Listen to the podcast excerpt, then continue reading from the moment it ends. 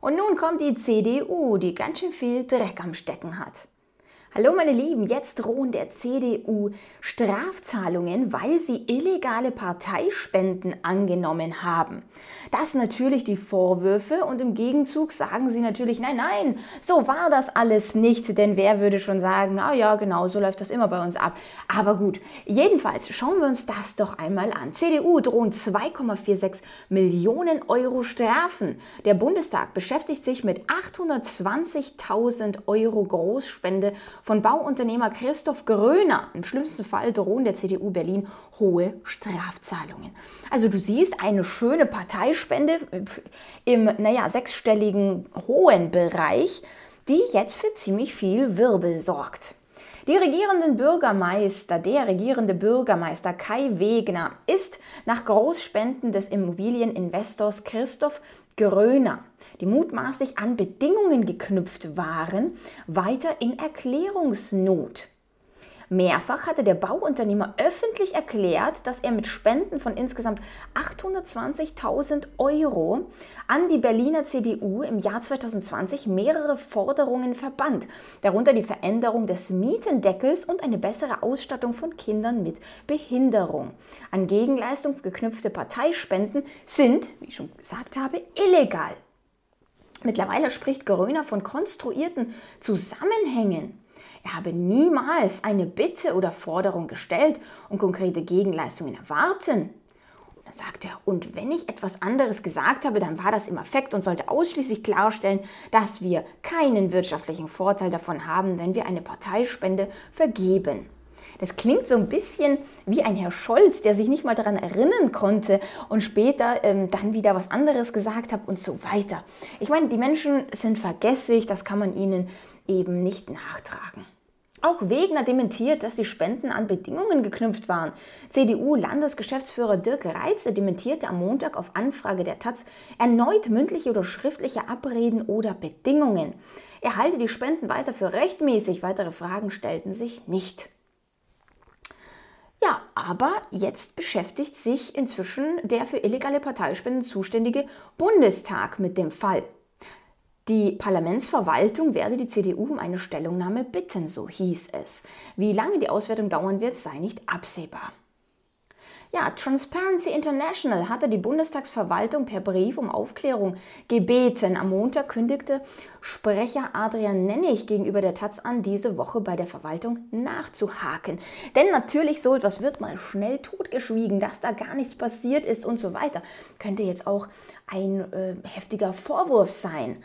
Aber im schlimmsten Fall drohen eben schmerzhafte Sanktionen wie Millionenbeträge an Strafzahlungen, weil sowas eben nicht erlaubt ist. Im Grunde irgendetwas nachzugehen, im, im Grunde müsste man sagen, haben doch Politiker so hohe Gehälter, dass sie doch ganz unabhängig agieren. Aber irgendwie passt das nie so wirklich miteinander überein. Und doch agieren sie anders. Aber das natürlich nur wieder harte Vorwürfe, wie dieser hier von der Taz.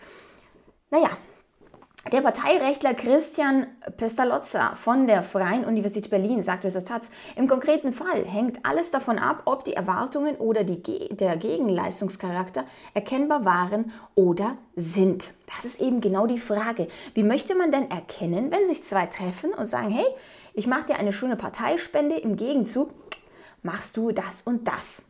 So, wenn es jetzt keine SMS oder ähm, Treffen gab, die irgendwie offiziell nachvollzogen werden können, tja, dann geht das ja wohl unter. Aber darf sowas überhaupt sein? Natürlich darf das nicht sein. Gibt es sowas?